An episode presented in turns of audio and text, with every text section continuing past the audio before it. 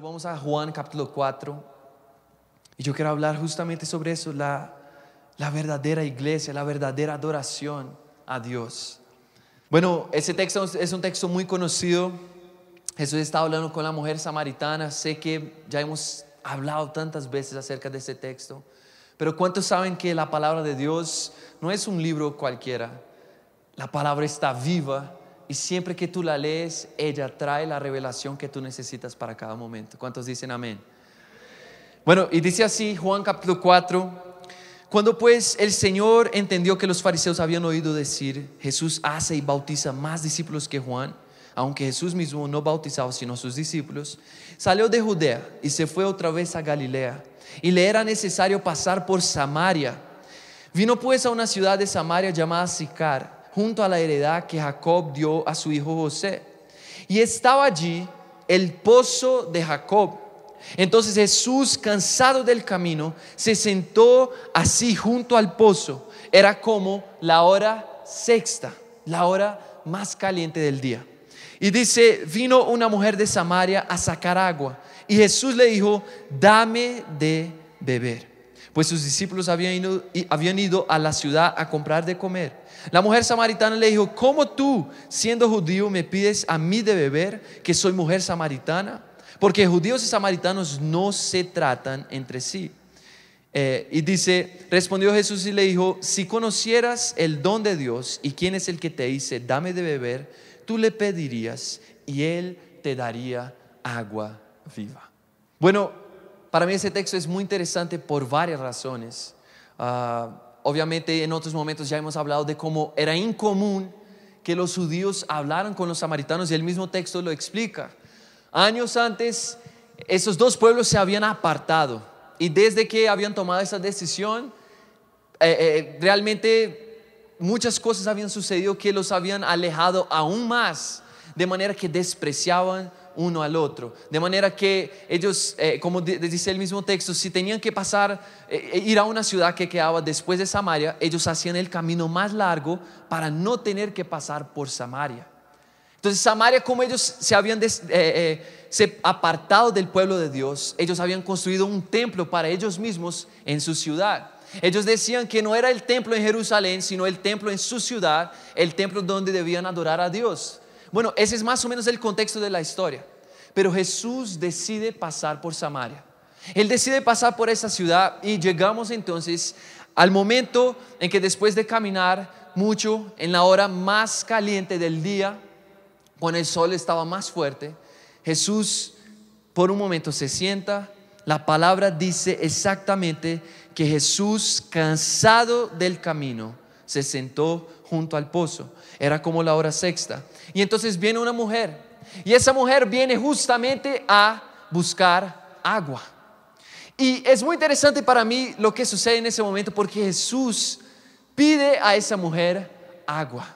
Y, no sé si, si también le suena un poco irónico que el dador de vida, el mismo Jesús, el rey del universo, se hizo hombre y ahora estaba pidiendo agua.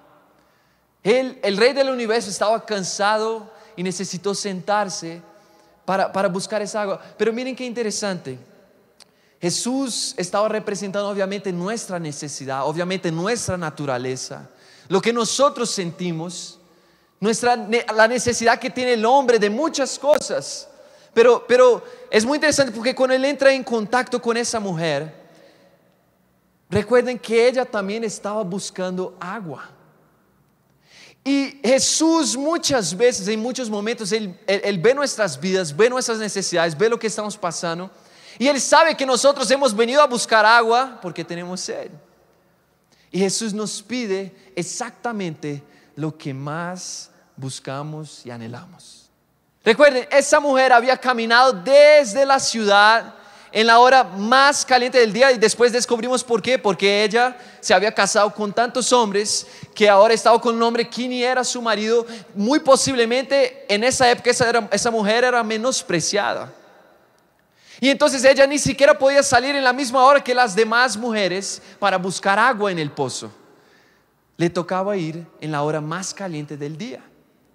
Pero ahora lo que era más interesante es que ella necesitando agua o tratando de recoger agua a su hogar, para su casa, se acerca al pozo y cuando llega al pozo encuentra a Jesús cansado y Jesús le pide exactamente lo que ella más necesitaba.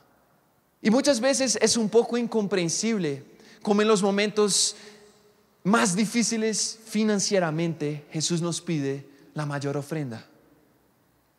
O muchas veces cuando menos tenemos tiempo, es el momento en que Jesús nos pide más tiempo, nos pide que nos despertemos en la madrugada para orar, para estar con Él en la palabra. ¿Por qué Él insiste en pedir aquello que más necesitamos?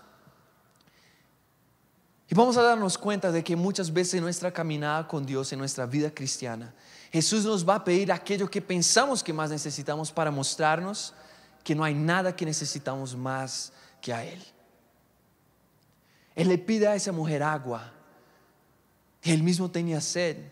Pero al final él le dice, mira, si tú supieras con quién estás hablando, tú me pedirías agua a mí y yo te daría de beber. Y nunca más tendrías sed. Jesús nos está enseñando un principio muy básico. Y es el siguiente, muchas veces en nuestras vidas Jesús nos va a pedir cosas solo para que nos demos cuenta de que al final no necesitaba ninguna de esas cosas, lo que necesitaba era la cercanía de Cristo.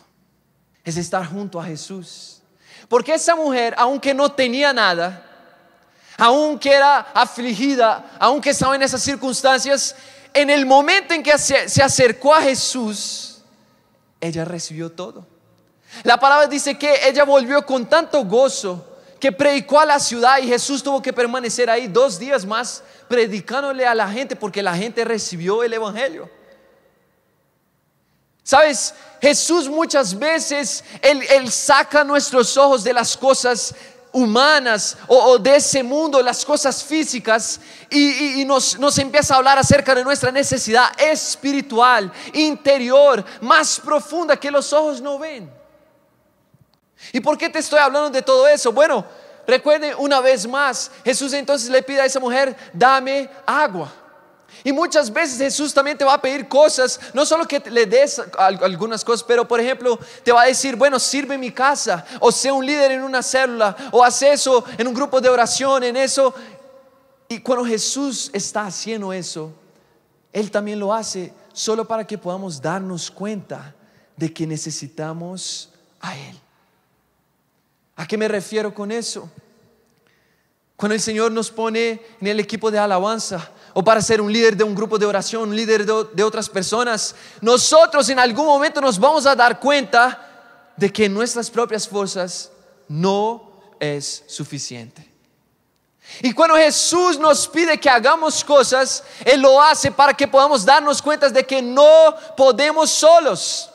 Al final está diciendo a esa mujer, el agua que tú encuentras en ese pozo o lo que tú me tienes, me puedes dar y tienes para ofrecerme no es suficiente. Y entonces el líder de un grupo de oración, el pastor que está aquí predicando, alguien que se disponga a servir al Señor de alguna manera, se da cuenta cuando empieza a servir al Señor que Él no estaba buscando su servicio.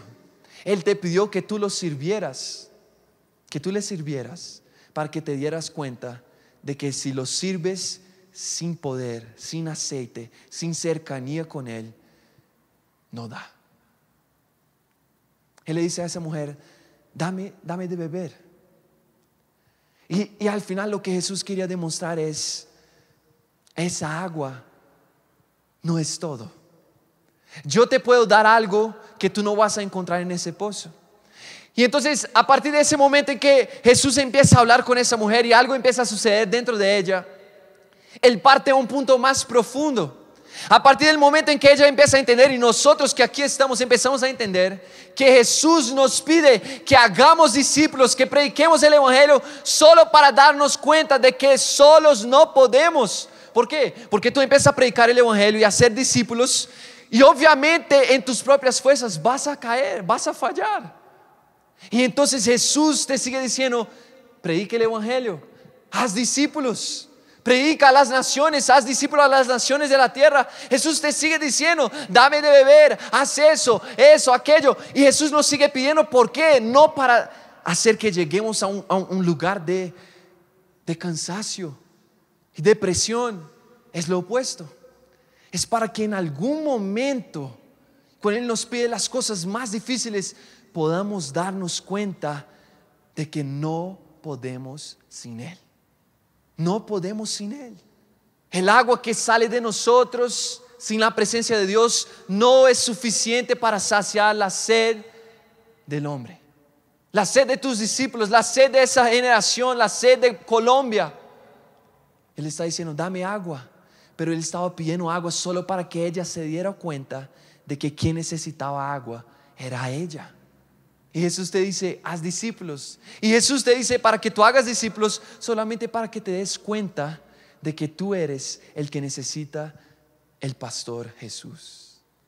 Tú eres el que necesita ser discipulado. Todo lo que Jesús nos pide es para hacernos ver, entender y darnos cuenta de que lo necesitamos a Él. Y una vez que Jesús transmite eso a esa mujer, algo poderoso sucede y aquí me quiero enfocar contigo hoy. Dice el verso 19.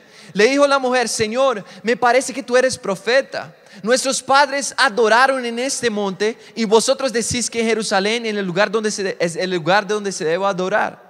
Jesús le dijo, mujer, créeme que la hora viene cuando ni en este monte ni en Jerusalén adoraré, adoraréis al Padre. Vosotros adoráis lo que no sabéis, nosotros adoramos lo que sabemos, porque la salvación viene de los judíos. Verso 23. Mas la hora viene y ahora es cuando los verdaderos adoradores adorarán al Padre en espíritu y en verdad. Porque también el Padre tales adoradores busca que le adoren.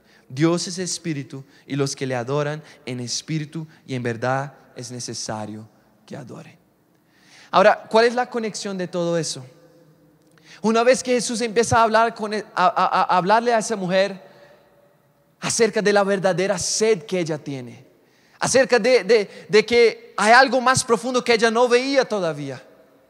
Cuando esa mujer empieza a entender un poco, ella dice, ok, ya que me estás hablando acerca de cosas más profundas, cosas espirituales, ¿dónde debemos adorar? Porque mis padres dicen que es en el templo que está aquí en Samaria. Pero ustedes judíos dicen que es en el templo que está allá en Jerusalén. ¿Dónde debemos adorar? Y la respuesta de Jesús me encanta, porque él dice lo siguiente, la mujer, créeme que la hora viene cuando ni en este monte ni en Jerusalén adoraréis al Padre. Entonces, dejemos un poquito lo que hablamos al inicio, concentremos en eso y ya vamos a volver. Hoy estamos todos muy felices porque estamos en la casa de Dios. Pero ¿y si te dijera que esa no es la casa de Dios?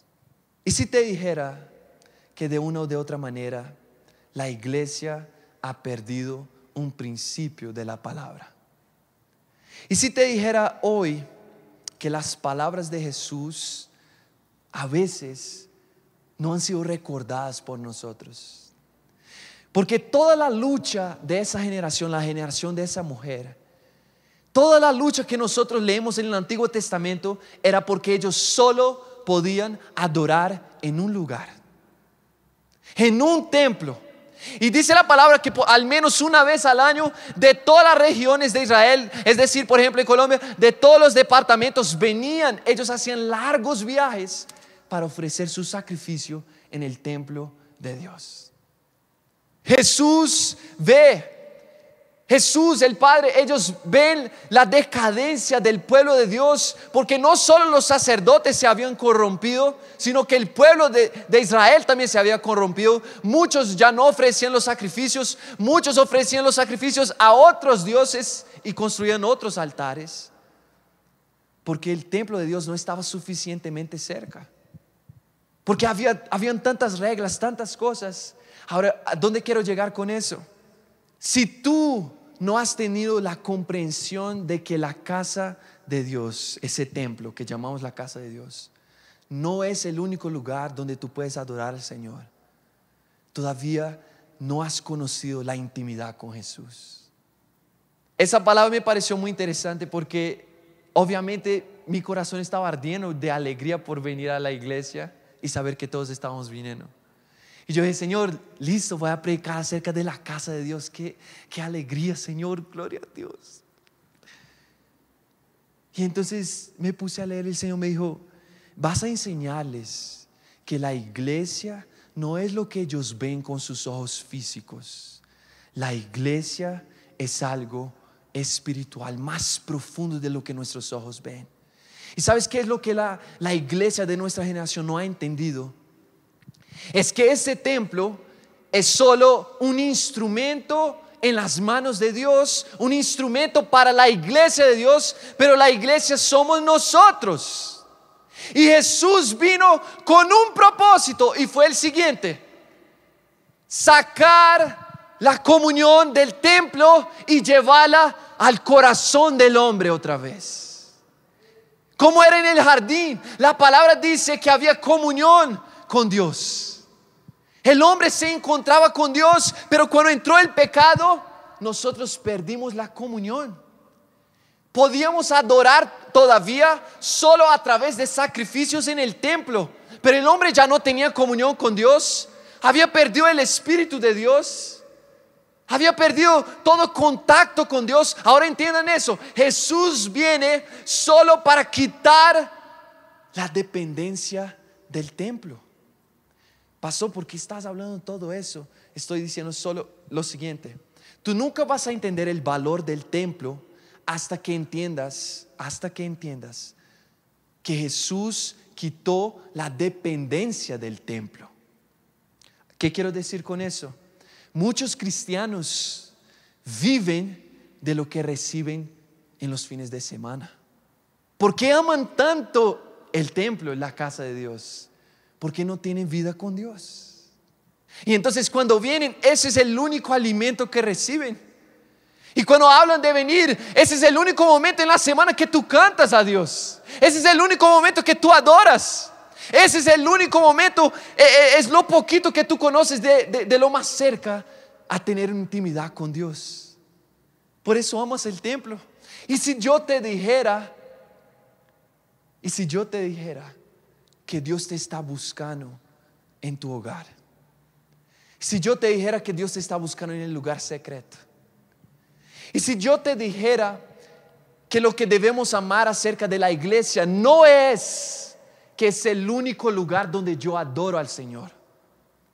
Lo que debemos amar de la iglesia, ahora sí, la perspectiva correcta que deberíamos tener acerca del templo, de, de cuando estamos aquí, es que aquí se reúne la iglesia de Cristo.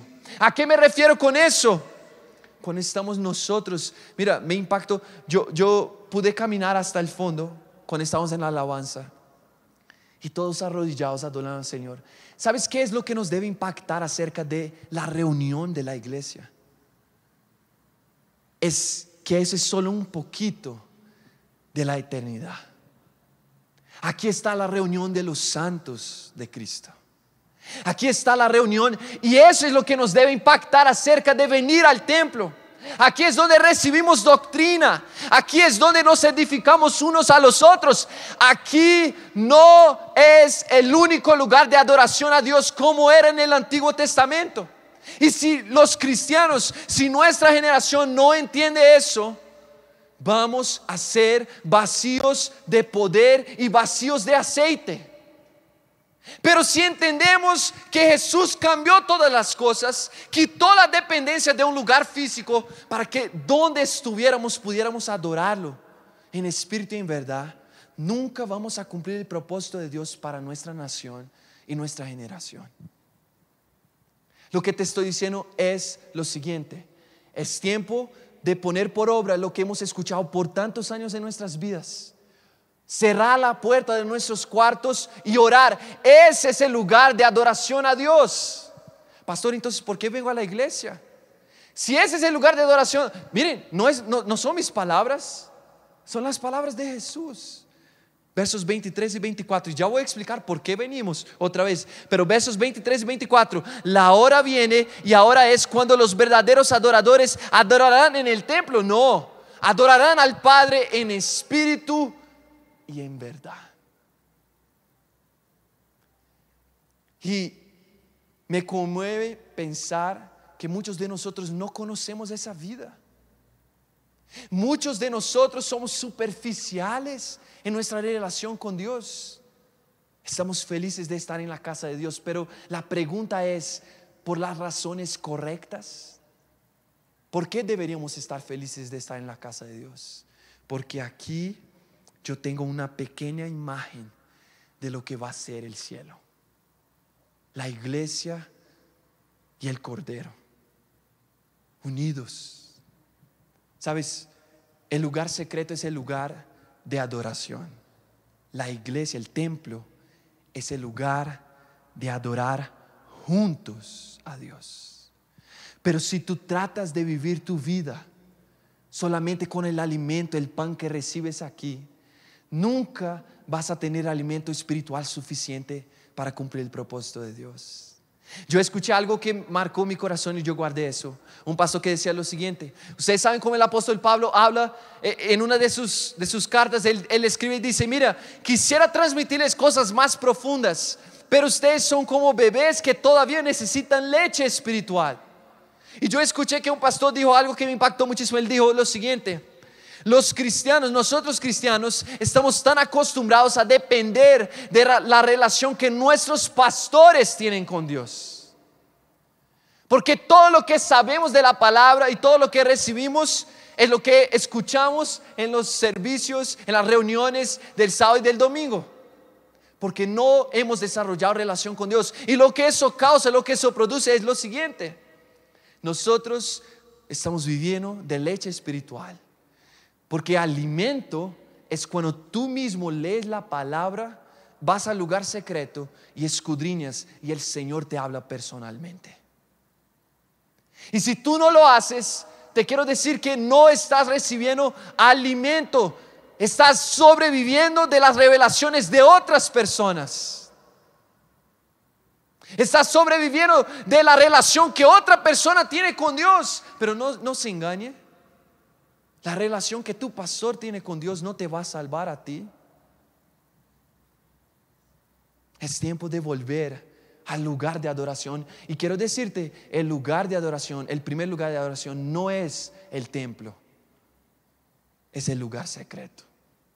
Y el verdadero cristiano, el que vive en el lugar secreto, él sí valora el templo de Dios, la casa de Dios. Porque cuando Él llega a ese lugar, Él que ha sido alimentado toda la semana porque escudriña la palabra de Dios. Él que ha sido alimentado toda la semana porque clama y llora a los pies de Jesús, conoce la cruz de Cristo, ama al Espíritu Santo y es guiado por su voz. Ese cristiano, cuando llega al templo, él sabe muy bien dónde está. Él está, tienen un poquito, una pequeña visión de la eternidad. Por eso amamos la casa de Dios. Por eso deberíamos amar la casa de Dios. La palabra dice, y me encanta esa parábola, habla de las diez vírgenes. Y para mí es muy confrontante. Y vez tras vez estoy evaluando mi propia vida y me encuentro en necesidad de clamar y pedir perdón al Señor. Porque dice que de esas diez vírgenes, cinco eran insensatas. ¿Cómo así de nosotros? Es decir, como si de nosotros, dentro aquí de nosotros, de los que nos decimos que somos apartados, separados para Dios, nos llamamos cristianos. Ellas se llamaban vírgenes. Entonces, nos llamamos cristianos, decimos que nos hemos guardado para Dios. ¿Cómo así de nosotros pueden haber algunos que son insensatos? Es una parábola que representa a la iglesia de Cristo. Y dice que cinco eran sabias, pero cinco eran insensatas. ¿Y dónde estaba la insensatez de esas cinco vírgenes? En el hecho de que, aunque tenían lámpara, aunque eran luz, aunque hacían cosas en la casa de Dios, no tenían aceite.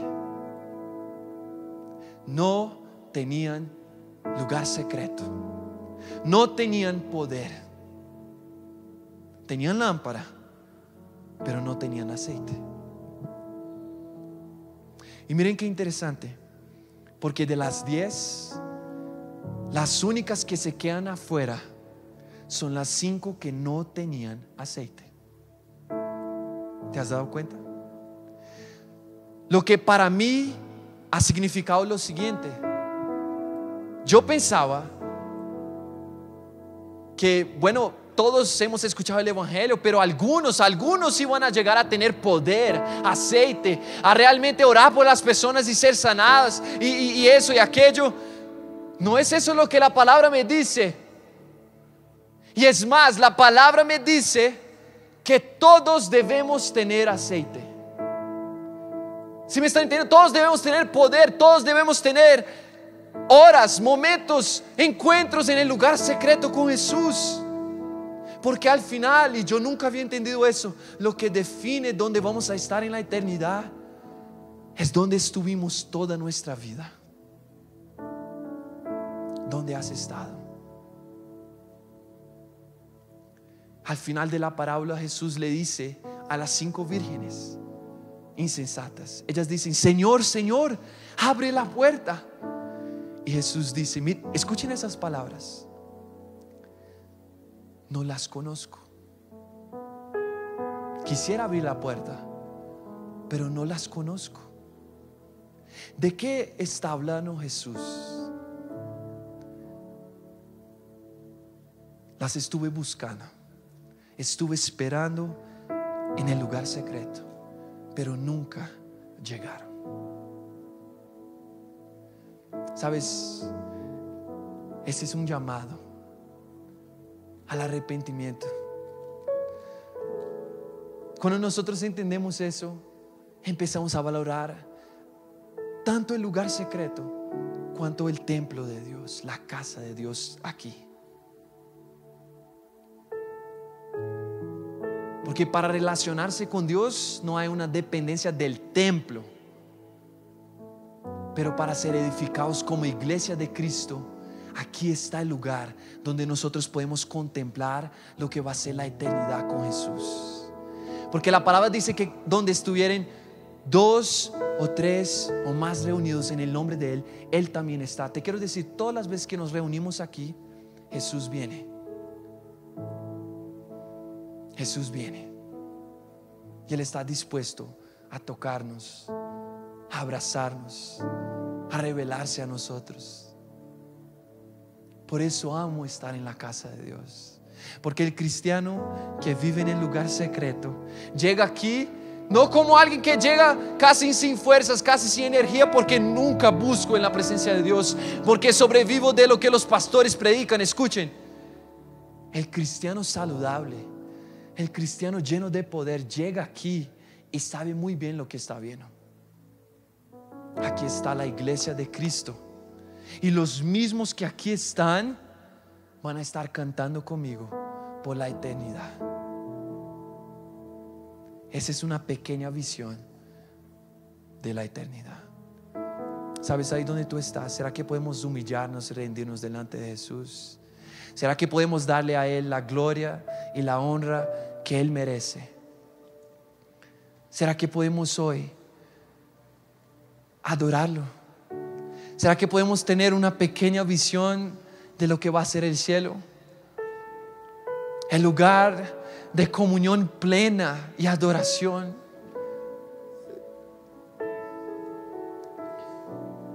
Sí, Señor, te adoramos.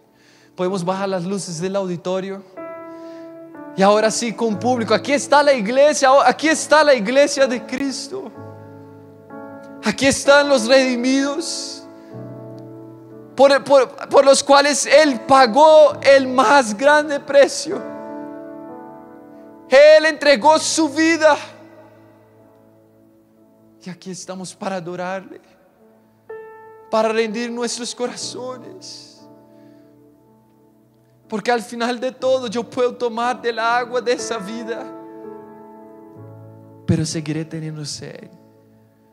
Hasta que me encuentre contigo, Señor. Y tú sacies mi sed. y tú sacies mi sed. ¿Será que puedes empezar a anhelar la presencia de Dios ahí donde tú estás? Esa es una reunión diferente. Estamos dando la bienvenida al Señor y estamos diciendo, aquí, esa es tu casa, Señor, ese es tu templo. Pero no solo eso, aquí está tu iglesia, aquí está tu pueblo, aquí estamos, Señor, y queremos cantarle a ti, queremos adorarte con nuestras vidas, con nuestro corazón, con nuestras voces. Porque te amamos y te necesitamos más que las cosas de esa vida, Señor. Te necesitamos a ti. Llévanos al lugar secreto otra vez. Llévanos a buscarte otra vez en intimidad. Llévanos otra vez, Señor, a anhelar estar cerca a ti, Espíritu Santo. Y entonces el templo de Dios, Señor, recobrará el sentido puro y natural desde la iglesia primitiva de edificación, de doctrina, Señor, de poder estar con los santos y adorar a tu santo nombre. Restaura en nosotros esa sed. Restaura en nosotros ese amor por tu presencia. Pero no solo en tu casa, sino también en mi casa en mi cuarto. Danos sed por tu presencia otra vez, Señor. Danos sed por tu presencia otra vez. O sea que puedes decirle, perdóname, Señor, si he sobrevivido del alimento de otros. Si soy siempre dependiente de, de lo que van a predicar otros, porque nunca me ha alimentado personalmente contigo. Perdóname, Señor, si me ha faltado aceite. Quiero conocerte. Quiero estar contigo. Quiero amarte con todo mi corazón. Y sabes, quiero hacer una oración contigo. Ahí donde tú estás, una oración de arrepentimiento, un clamor a Jesús para que Él venga y nos enseñe el camino a cada uno de nosotros. Yo sé que muchos de los que estamos aquí ya hemos intentado en nuestras propias fuerzas orar más, leer la Biblia más, pero no hemos podido. Y aquí contigo yo quiero clamar y tú vas a decir, Señor Jesús, en esa noche te quiero rendir mi vida, mi existencia, y te quiero pedir, enséñame la verdadera adoración que no depende de circunstancias ni de un lugar físico. Enséñame a amarte y a buscarte con todas mis fuerzas. No importa lo que esté pasando, no importa dónde esté. Vas a decir, Señor Jesús, yo te necesito. Ayúdame a clamar por ti.